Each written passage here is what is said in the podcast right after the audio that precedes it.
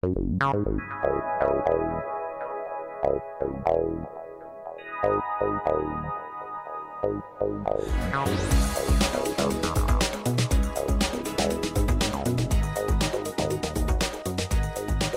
верю сегодня, что Богу нужна посвященная молодежь. Молодежь, которая может посвятить Богу всю свою жизнь и на сто процентов. Знаете, вот в Библии мы читаем, как Иисус говорит, если кто хочет идти за мной, оставь все ну, и следуй за мной. Знаете, вот когда мы молодые, я еще немножечко причисляю себя к тому возрасту, но э, легко все оставить, вот скажу вам честно. Я, я вспоминаю себя, когда мне было 18 лет. Знаете, как мне было легко оставить свой город? Кто из вас тоже приехал с другого города? Вы не... О, понятно, я понял. 80%, если я не ошибся. Скажите, вам было сложно?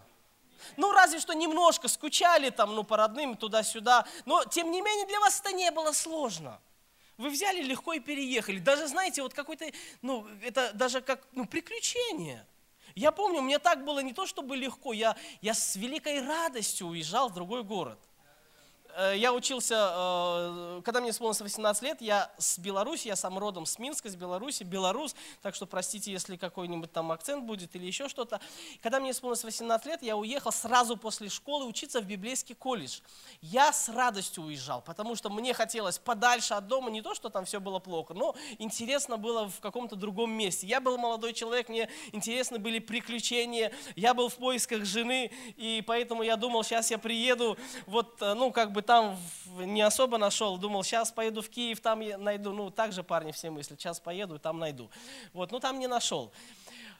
Через два года я поехал на миссию в Россию. И знаете, вот легко было, наоборот, как-то даже вот интересно было. Почему? Потому что ничего-то и не было еще. Чемоданов не было больших, не было там ни квартиры, ни машины. Ну, сейчас, может быть, другое время, может быть, у кого-то уже в молодом возрасте машина была. У меня первая машина появилась, знаете, во сколько? В 30 лет и ничего, радовался жизни и наслаждался. И был счастливым человеком. Это, наверное, сказал тот, у кого нет машины. Вот. А если это сказал тот, у кого есть машина, ну, ладно. И знаете, молод... время молодости – это самое лучшее время посвятить Богу всю свою жизнь и сказать, Господь, используй ее – Потому что когда вы там женитесь, замуж выйдете, все намного сложнее. Более того, друзья, вот, к сожалению, какой-то уже небольшой земной путь а, пройден, да, вот сегодня мне 39 лет, очень скоро 40, и я смотрю, э, я чувствую по вашим глазам, что но я специально бороду отрастил, чтобы хоть немножечко соответствовать, а то все мальчик да мальчик. И знаете, вот даже у меня уже есть такие друзья, с которыми мы в одно время, мы горели для Господа, мы пока были молодые, легко все оставляли, а потом некоторые так вот погрузились в семейную жизнь, какие-то заботы, ну, все эти ответственности, настолько вот так начали давить, и оп, один человек выпал со служения, оп, другой человек выпал со служения. И знаете, смотришь на них, и они же несчастны сами от этого. Знаете, что самая счастливая жизнь это когда ты находишься в центре Божьей воли для твоей жизни. Аллилуйя. Это самое... Вот мы же все хотим быть счастливыми. Ну, конечно же, мы не то, что ходим там, думаем, я хочу быть счастливым, я хочу быть счастливым. Но все наши стремления, если мы будем анализировать, почему я туда поехал, почему я туда пошел, почему я там, например, в такую компанию пошел, почему я поступил туда учиться, или почему я вот хочу именно работать на этой работе. Да все потому, что нами движет вот этот вот поиск. Я хочу быть счастливым, я хочу быть удовлетворенным этой жизнью. И поэтому мы к чему-то стремимся. Но если мы не в Божьей воле, то мы можем пропустить наше счастье. Мы будем в поиске, но так, дойдя до чего-то, мы не найдем там счастья. Дойдя до семьи, мы не найдем там счастья. Дойдя до там лучшей работы в мире, о которой ты мечтал, и мы там не, можем, не сможем найти счастье. Но если мы будем с Господом двигаться в Его воле, и в семье мы будем счастливы, и на работе, и везде. Богу нужна сегодня посвященная молодежь. Моя тема называется «Наша истинная мечта». Когда я готовился к проповеди, я решил почитать, что Википедия говорит про мечты. Давайте я прочитаю. Мечта – особый вид воображения, заветное желание, исполнение которого часто сулит счастье. Это могут быть просто желания по каким-то причинам, не выполненные в момент их возникновения, но человек все же желает, чтобы они воплотились в реальность. Например, такой мечтой может быть желание поехать в какое-либо место. Это не осчастливит человека до конца его дней, зато он будет вспоминать и рассказывать об этом событии достаточно долго, как об одном из наиболее приятных моментов в каком-нибудь периоде его жизни – а также это могут быть и несбыточные желания, как достижение бессмертия. Кстати, немножко Википедия неправду говорит, мы с вами достигнем бессмертия. Ну, в смысле, не в этой жизни, но мы с вами имеем вечную жизнь, если вы приняли Иисуса Христа. Надо исправить Википедию. И полунесбыточные желания, которые могут сбыться при особых обстоятельствах. Например, власть над всей Вселенной – становление очень сильным, полет на Марс и так далее. Это вот, короче, то, что говорит Википедия о мечтах. Вы когда-нибудь слышали такую фразу? С Богом у тебя исполнятся все мечты. Или там нет ничего невозможного. И знаете, да, я верю, что нет ничего невозможного. Я верю, как в Писании написано – что желание боящихся Он исполняет. Я верю, что, как в Библии написано, что Он может сделать несравненно больше всего, о чем мы просим или помышляем. То есть Бог способен э, сделать в нашей жизни намного больше, чем мы даже можем себе представить. Но с другой стороны, я, знаете, верю во что? что не все мечты, они от Бога. Я верю в то, что не все желания, они от Бога. Как вообще появляются мечты у человека? Как формируются какие-то желания? Очень многое зависит от того, в какой среде оказался человек. Бывает так, что в семье музыкантов вырастает музыкант. Почему? Да просто потому, что он оказался в семье музыкантов, вокруг играют, все, а, кого он видел в своем доме, это всякие другие музыканты, которые приходили. И он смотрел на них, он заражался от них тем же самым. Бывают мечты рождаются, когда мы посмотрим какой-то крутой фильм. Вы когда-нибудь смотрели какой-то фильм, и у вас внутри «я тоже так хочу»? Ну, это когда парни смотрят там про бокс или еще про что-то. Или, я не знаю, может быть, ты смотришь фильм, где там э, мюзикл, где красиво поют, где там танцуют, и ты такой, я тоже хочу. Наши мечты иногда формируются благодаря тому, где мы находимся. Знаете, мне однажды понравилась одна фраза. Я, может быть, ее недословно скажу, но я постараюсь передать ее смысл. Это сказал пастор Мацула. Пусть ваши мечты формируют не телевизор, но он говорил про телевизор, когда это было актуально. Сегодня мы можем сказать, пусть наши мечты формируются, а, мотивируются не телевизором, не интернетом, не фильмами, а Богом. Я вам расскажу некоторые мечты, о чем я мечтал. А, когда я был а, мальчиком, я не знаю, откуда эта мечта, мечта у меня родилась, я мечтал стать дальнобойщиком. И, и ты. И, и, и к тому же тогда еще не было, вот, э, может быть, кто помнит, была такая э, игра «Дальнобойщик». И вроде еще и сериал «Дальнобойщик», да, есть? Ну, короче, вот тогда, когда я был подростком, не было ни той игры «Дальнобойщик», ни сериала «Дальнобойщик». Я не знаю, ну вот почему-то я мечтал стать дальнобойщиком. Вот честно сказать, вот слава Богу, что я не стал дальнобойщиком. Потому что особенно по нашим российским трассам не завидуют дальнобойщикам. И в Америке, может быть, еще как-то так, по-другому. Но я не то, что хочу сказать, что все дальнобойщики, они не от Бога, нет. Но в своей жизни я рад, что это желание не исполнилось. Когда я подрос, мне было около 15-16 лет, Это был тот период, когда э, в нашу жизнь пришли фильмы, так называемые боевики карате. Джеки Чан, Ван Дам, Брюс Ли и вот эти вот все мюсли. И я, знаете, у меня зародилась мечта. Я стал мечтать, ста, стал мечтать, чтобы я стал Вандамом. Я смотрел на него, особенно фильм «Двойной удар», я не знаю, вы, наверное, его не видели. Ну, просто те, которые из динозавров, как я, то они видели. Ну, многие из вас его знают, поэтому э, по рекламе, где он там на двух фурах и тоже на шпагат, да, садится. Все, это была моя мечта. Я помню, как я шел на эти фильмы, шел очень медленно пешком, перелазил через забор. Когда я возвращался, я перепрыгивал через тот забор, который я перелазил, когда туда шел. Такая мотивация поднималась, такая энергия просто приходила. Я был на пути к своей мечте. Слава Богу, что она не исполнилась. Потом, когда мне было лет, не помню тоже сколько, но тоже примерно возраст такой подростковый, 15-16, у меня появилась другая мечта. Я стал очень сильно мечтать уехать.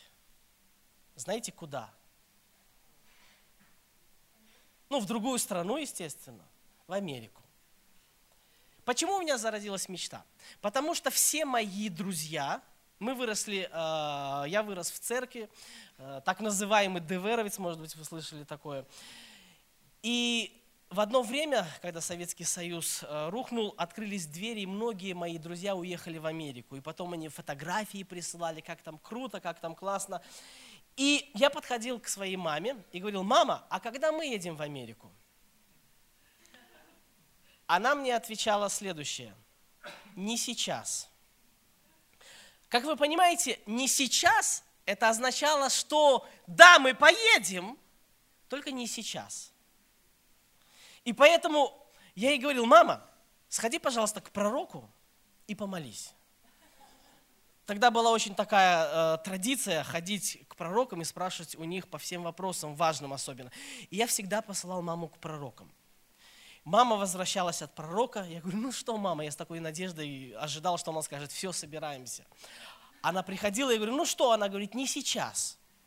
И всякий раз, когда она мне говорила, не сейчас, это подогревало мою надежду, что все-таки когда-нибудь это произойдет. И вот я жил с этой мечтой уехать туда.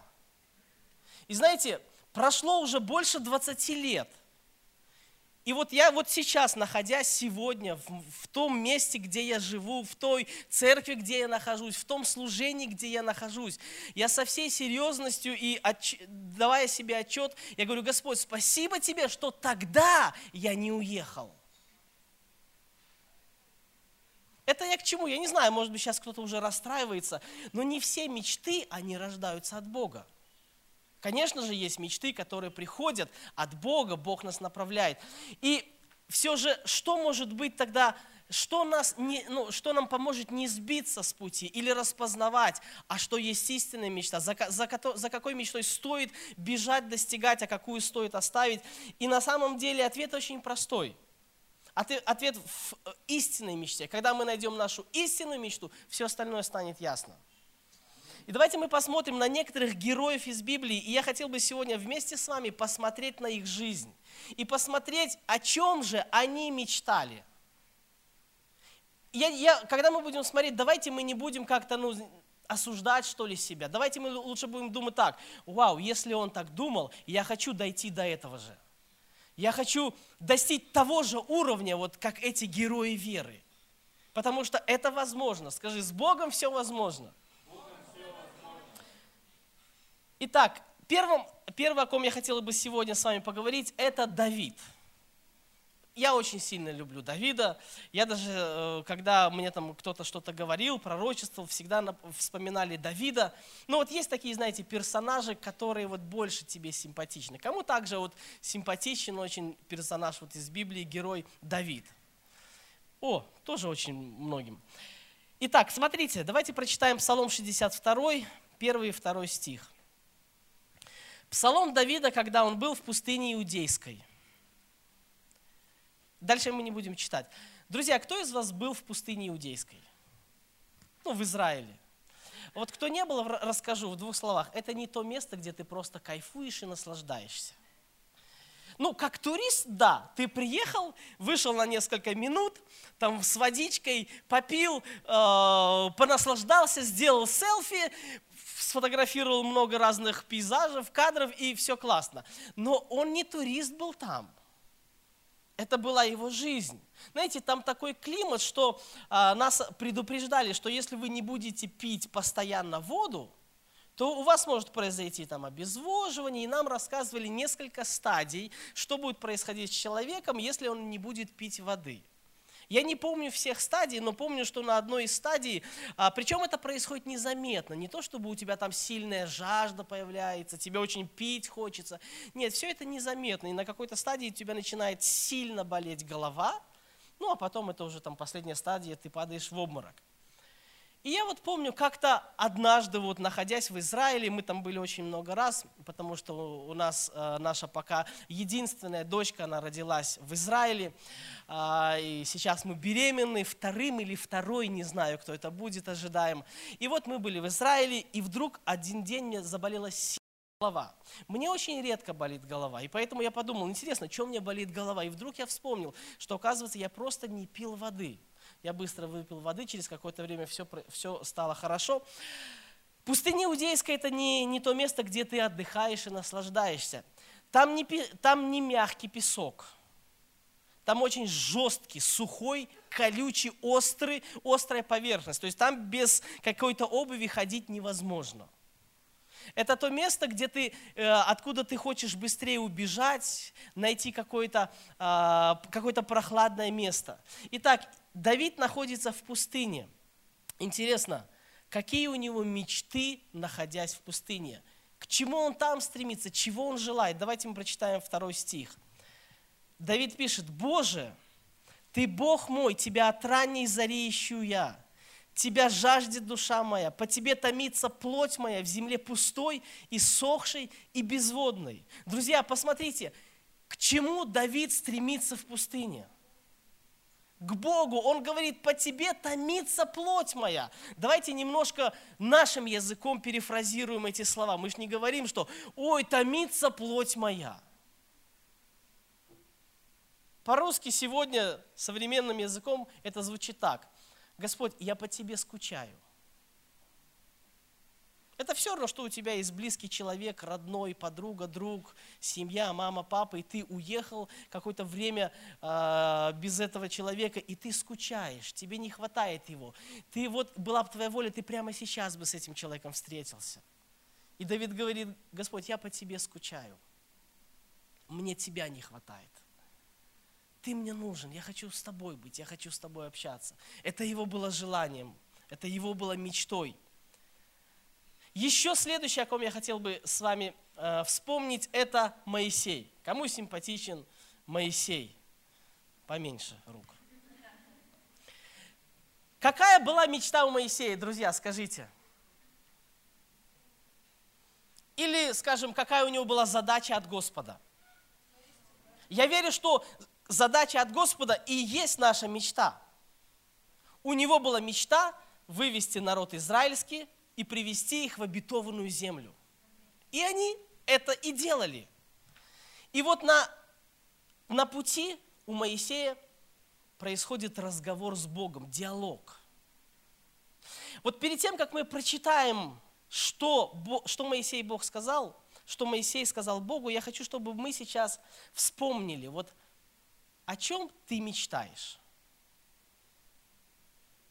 Или, скажем, о чем мечтают вот люди в этом мире? Пожалуйста, давайте вот пару фраз. Скажите, о чем люди мечтают? Деньги, власть, популярность, лайки. Это он в теме просто. Просмотры, слава. Все? Путешествие, любовь, Друзья, а что, никто не мечтает там о доме, о яхте, о крутой тачке, вообще не, не, вы какие-то такие там прям неземные. А, я понял, вы в церкви, как бы, кто его знает, что сейчас скажет, что там дальше завернет, лучше помолчу, да? Вот, спасибо за честность. Я тоже мечтаю о Mercedes GL, Audi.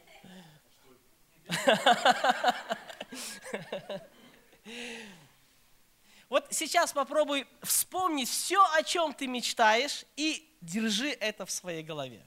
Хорошо? И давайте почитаем, что Моисей сказал Богу на определенном этапе своей жизни. Смотрите, они шли в обетованную землю, они шли к своей мечте, вот-вот, они должны были все это получить. И исход 33 глава, 15 стих. Моисей сказал ему, если не пойдешь ты с нами, то и не выводи нас отсюда. Моисей сказал, Бог, Моисей сказал Богу, Бог, если ты с нами вот дальше не пойдешь, не надо мне ничего. Не надо, не надо мне там ни iPhone, ни, ни дом, ни яхта, ни хороший город. Мне ничего не надо. Если ты с нами не пойдешь, не выводи нас отсюда. Откуда? С пустыни. Некомфортное место – Следующий герой, о котором я хотел с вами сегодня вспомнить, это Асав. Кто из вас, из вас знает, кто такой Асав? Псалмопевец. Еще? Итак, Асав – музыкант, певец, главный лидер прославления у Давида в Скинии. Здесь есть музыканты? Вон они. А, вот они все. Скажите, пожалуйста, о чем мечтают музыканты? О хорошем инструменте, правда или нет? О чем еще мечтают музыканты? Окей, ладно. О чем мечтают музыканты? Работа. Ну, работа ж не ради работы, правильно? А как можно больше денег. То есть, если были бы деньги, наверное, не, не мечтали бы именно о работе признания, известности. О канале на YouTube в миллионов, в миллионов несколько подписчиков. Первое место, место в iTunes. Контракт с какими-нибудь там старыми. Друзья, я был музыкантом. Вообще я по образованию педагог э, э, гитары и э, руководитель вокального инстру, инструментального ансамбля. В свое время была группа. Я знаю, о чем мечтают музыканты. Они мечтают о больших аудиториях, они мечтают о крутых инструментах, они мечтают о популярности, о славе. Если говоря сегодняшним языком, вот о миллионов подписчиков на YouTube, там в Инстаграме, о стадионах и так далее. Да, они обо всем этом мечтают. Я даже помню, как я с одним э, э, парнем занимался, э, он только пришел в церковь, и он говорит, слушай, научи меня играть на гитаре. Я говорю, без проблем, давай буду учить. И он такой приходил и говорил, представляешь, вау, сейчас мы научимся играть на гитарах. И потом потом создадим команду, выйдем на сцену, там на стадион и будем говорить, а, это все Иисус. Его и года в церкви не было. Он просто хотел стать популярным. И, друзья, нет ничего плохого в том, чтобы мечтать об этом. Нигде не написано грех мечтать о хорошей гитаре. Грех иметь большую аудиторию. Грех иметь YouTube, э, канал на YouTube с тремя миллионами подписчиков. Нет. Окей, давайте мы посмотрим, о чем мечтал Асав. Он был, знаете, э, еще хотел бы сказать пару мыслей. Мы вот, когда читаем Библию, я и себя ловил сколько раз на, на таких мыслях. Мы иногда забываем, что речь идет об обыкновенных людях. Знаете, мы иногда даже забываем, что Иисус был мужиком. Ну, в смысле, реально просто мужиком. Ну, обыкновенным мужиком, который, если голодный, то голодный. Он не был ангелом, которому не надо было там кушать, не надо было там спать и ничего не надо было. Он то есть иногда мы забываем, что эти люди были обыкновенными людьми. Асаф, он был обыкновенным музыкантом, у которого наверняка были такие же мечты, как у всех музыкантов. Только тогда Ютуба не было, Инстаграма, ну все другое, но мечты были одинаковые. И вот в определенный этап своей жизни он говорит Богу, высказывает ему свою мечту. Псалом 72, 25 стих. «Кто мне на небе? И с тобою ничего не хочу на земле». Вы знаете, как переводится слово «ничего» с оригинала? Это просто многие проповедники так любят шутить, поэтому я сразу засмеялся. Ничего с оригинала означает ничего. То есть все, к чему, может быть, он стремился, а он был нормальным человеком, он стремился. И когда он пережил личную встречу с Богом, его прикосновение, он вдруг сказал такую фразу, Господи, вот с тобой ничего не хочу. Вот, знаете, все остальное становится таким неважным, когда мы соединяемся с Господом, когда мы переживаем близость с Ним, когда мы встречаемся с Ним. Следующее, о ком я хотел бы с вами вспомнить, это Соломон. Вообще интересный мужик. Все попробовал, а потом говорит, туда не ходи, это не делай. А нам же интересно тоже, да, все попробовать. Но давайте будем учиться мудрости у тех, которые все попробовали. Он не отказывал себя, себе ни в чем. Он хотел устроить себе концерт, ему сразу концерт устраивали. Он хотел посмотреть там новинку фильма, он, ему сразу первому показывали, еще никому не показывали, а ему первому. У него был просто ну, такой бесплатный iTunes, где доступ был ко всем новинкам сразу. Да какой iTunes? У него был целый кинотеатр, у него все было. Все, о чем мы можем только сейчас представить, а у него это все было. И о, и, и о работе он тоже одно время задумался, он подумал, дай-ка я поработаю. Может быть, в работе счастье найду. Он предпринял разные проекты. Он начал их осуществлять, успешно осуществлять. Он там, конечно, и начал жениться там на... Но это не, не, не наше время. Какой вывод он сделал в конце своей жизни? Давайте прочитаем. Это Екклесиаст, 12 глава, 13 стих. «Выслушаем сущность всего. Бойся Бога и заповеди Его соблюдай, потому что в этом все для человека». Вы знаете, как слово «все» переводится в оригинале? С оригинала. Все. Вот, друзья, все, что нам нужно – Соломон говорит, выслушаем сущность всего. Вот самое главное, бойся Бога и заповеди Его соблюдай. Ну что значит бойся Бога и заповеди Его соблюдай? Как это практически вообще? Мы познаем Господа, мы узнаем Его сердце, мы читаем Писание, мы видим, что Бог от нас ожидает, и мы так живем – мы спрашиваем у Господа, Господь, какое твое призвание для моей жизни? Какая моя часть в этой церкви? Он говорит, вот такая, я это делаю. Может быть, кто-то скажет, а как узнать вообще, какая моя часть в церкви, если Бога не слышу? Тогда есть другой вариант, подойди к пастору, и он тебе скажет. Я в своей жизни, знаете, э, как часто слышал Бога через пастора. Вот, вот даже было один раз, вот он просто пошутил. Он просто сказал, а почему бы тебе вот туда не пойти? Ну так, вообще, мимоходом, знаете, это не была серьезная беседа, это не был серьезный разговор, где я пришел и там спрашивал у него, просто как-то вот шли, пересеклись там, он, а почему бы тебе туда не пойти? Но я уже знал, что когда пастор говорит, надо задуматься.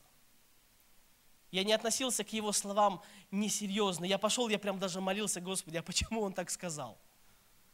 И знаете что? Я сделал, как Он сказал, и это послужило тому, что я вошел в призвание, которое Бог имел для меня. Следующий, о котором я хотел бы вспомнить, это последний герой. Это апостол Павел, который написал очень много нам посланий.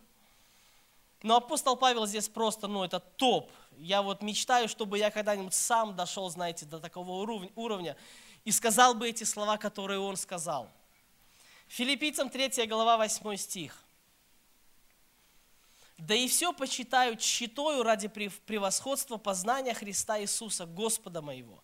Для Него я от всего отказался и все почитаю за ссор, чтобы приобрести Христа». Друзья, для меня вот это топ. Он сказал, он говорит, я все почитаю за ссор. Но опять же, такое слово, которое мы в повседневной жизни не используем. Мы говорим какое слово? Мусор. Скажите, пожалуйста, кто-нибудь ценит вот то, что вы кладете в мусорный ящик? Ну, разве что случайно ты что-то выбросил, и то ты готов туда лезть, потом, чтобы это найти. Ну что, никогда не искали там колечко, сережку? Я уж не буду говорить о том, куда люди иногда лазят, чтобы iPhone достать или еще что-нибудь. Но нет, это не тот вариант. Мусор. Этот вот вонючий мусор.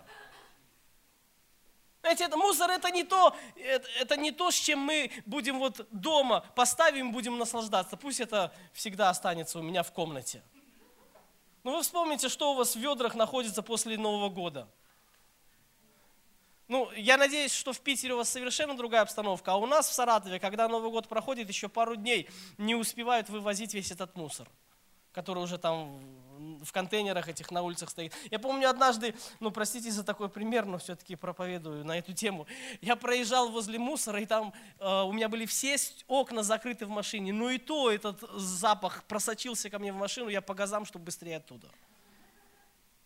Ну, короче, мусор это не, не то, чем мы восхищаемся, да. И интересно, что апостол Павел, он говорит, вот все – вот все. Вот что вот интересует только в этой жизни. Для меня это мусор по сравнению с превосходством познания Христа. Он говорит, для него я от всего отказался, чтобы приобрести Христа. Для него все остальное не, та, не, не то, что не такое важное, оно вообще не было важным по сравнению с тем, чтобы приобрести Христа. И, друзья, знаете, что когда мы приобретаем Христа, когда мы от всего отказываемся, мы через время получаем сами такое благословение. Интересно, что когда однажды ученики пришли к Иисусу Христу, и они начали с Ним беседу, и они сказали, Иисус, смотри, мы все оставили. Мы все ради Тебя оставили. Я, я, я даже прочитаю это место Писания, это Марка 10 глава, 28 стих. И начал Петр говорить ему, вот, мы все оставили и последовали за тобою. Логичный вопрос. Господи, вот я все оставил. Вот у меня было предложение. Знаете, в нашей жизни могут быть такие ситуации, когда, когда тебе будут что-то предлагать. И может быть это будет то, что ты хочешь.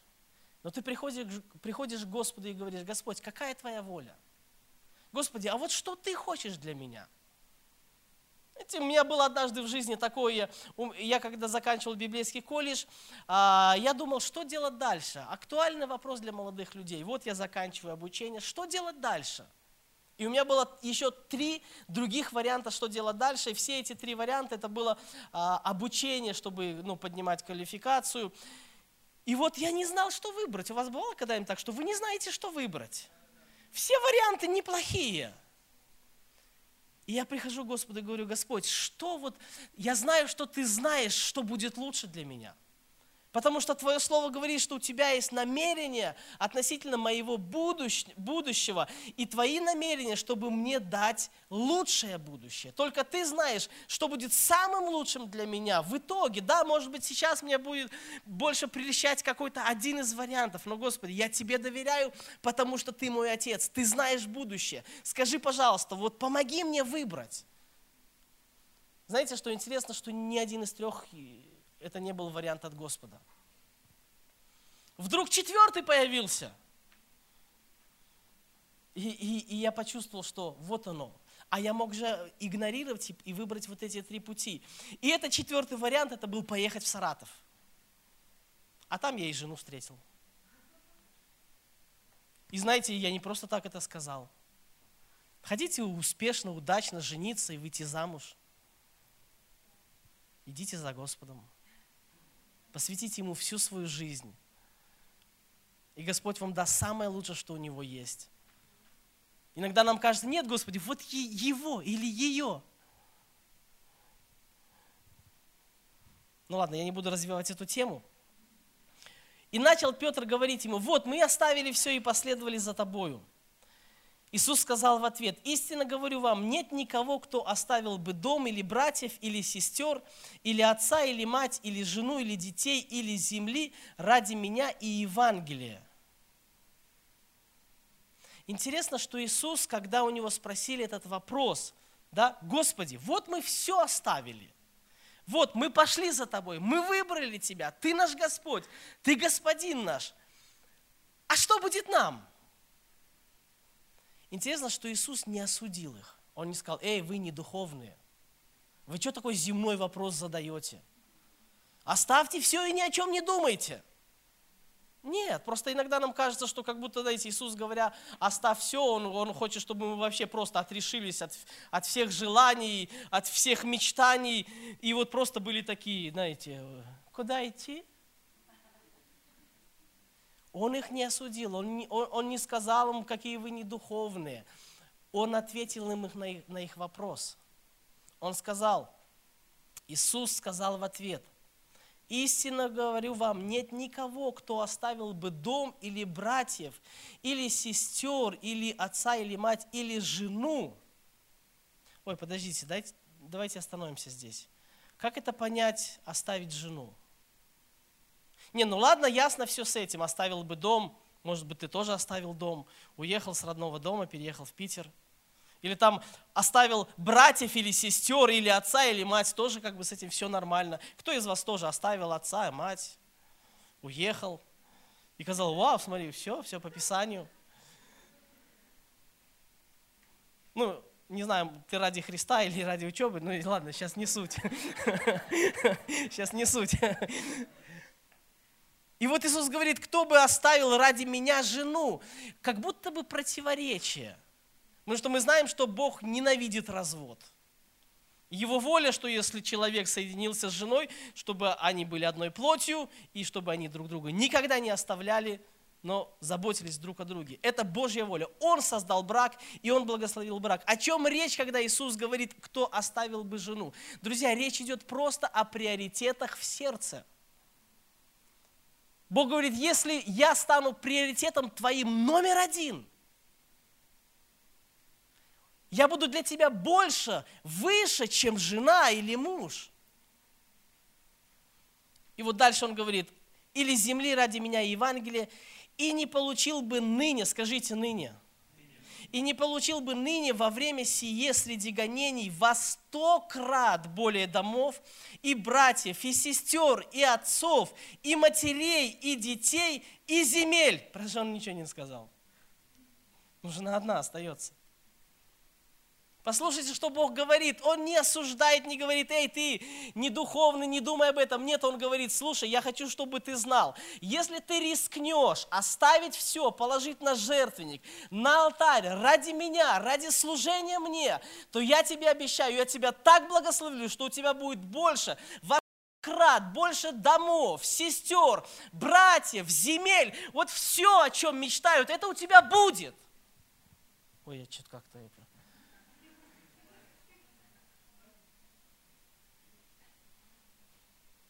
И знаете, сегодня я, наблюдая за своей жизнью, я вижу, как Бог благословляет. Да, были в жизни моменты решения и выбора. Что для тебя будет важнее при выборе, карьера или Господь? Потому что иногда это может расходиться. Иногда, может быть, это все в одном русле, тогда все классно. Радуйся и благодари Бога. Потому что в моей жизни было не раз, когда я говорил, Господь, я хочу туда, но я хочу знать Твою волю, потому что я хочу идти за Тобой. Для меня Ты намного важнее.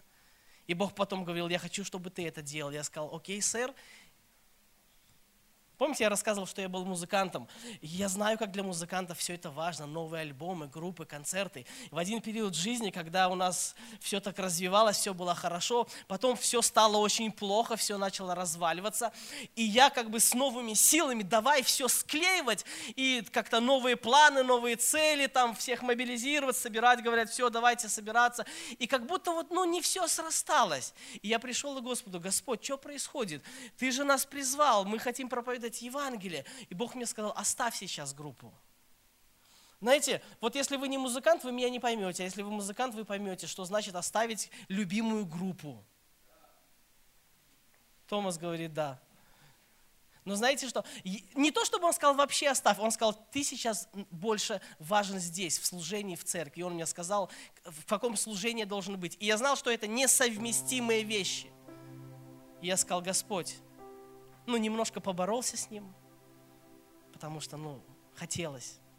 А потом сказал, Господь, я знаю, что у Тебя есть для меня самое лучшее. Я оставил, я занялся тем, что Бог мне сказал. И знаете, проходят года, и ты видишь, как Бог твои мечты восполняет намного больше, чем ты мог себе представить.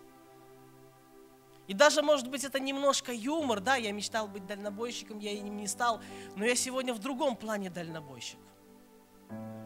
Я вот, если вы будете за мной следить где-нибудь в Инстаграме, вы увидите, я то там, то сям.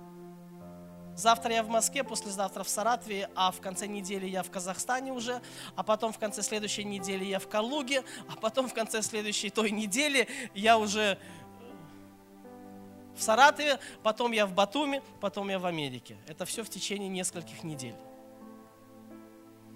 Кто-то, может быть, сегодня мечтает о такой жизни. Вау, путешествуешь, повезло тебе. А я знаю, что это цена тому, что ты оставил в свое время все. И когда были возможности куда-нибудь уехать, ты говоришь, я не уезжаю, я не могу, я посвящен. Мне сейчас нужно быть здесь. И это десятилетиями. И потом Бог берет и просто награждает тебя, благословляет потому что Бог хочет благословить твою судьбу. Так, чтобы ты был счастлив, благословлен. И знаете, когда Бог благословляет тебя, ты тогда в таком восторге, потому что понимаешь, что это только Господь мог сделать. Это намного интереснее, чем ты как-то что-то устраиваешь в свою жизнь. Когда Бог устраивает, это слава и чудеса. Аллилуйя. Поэтому, друзья, есть смысл посвятить свою жизнь Богу. И я выверну сейчас проповедь все-таки на вашу тему и скажу, есть смысл служить Богу.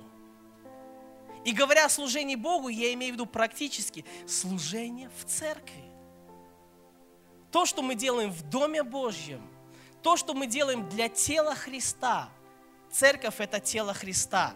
Любое практическое действие, просто где-то поставить колонки, аппаратуру, микрофон, э, полы помыть, любое практическое действие, все, что мы делаем для церкви, мы делаем для главы церкви, а это есть Иисус Христос. Это и есть служение Богу. Поэтому максимально задействуй себя в служение в церкви посвяти свою жизнь Богу. Может быть, тебе придется от чего-то отказаться, но рискни идти за Христом. Рискни быть послушным Ему. Рискни положить что-то на алтарь. Бог в долгу не останется. Пройдет время, Он так тебя благословит, что ты, у нас говорят, не вынесешь. Ну, придется делиться с другими.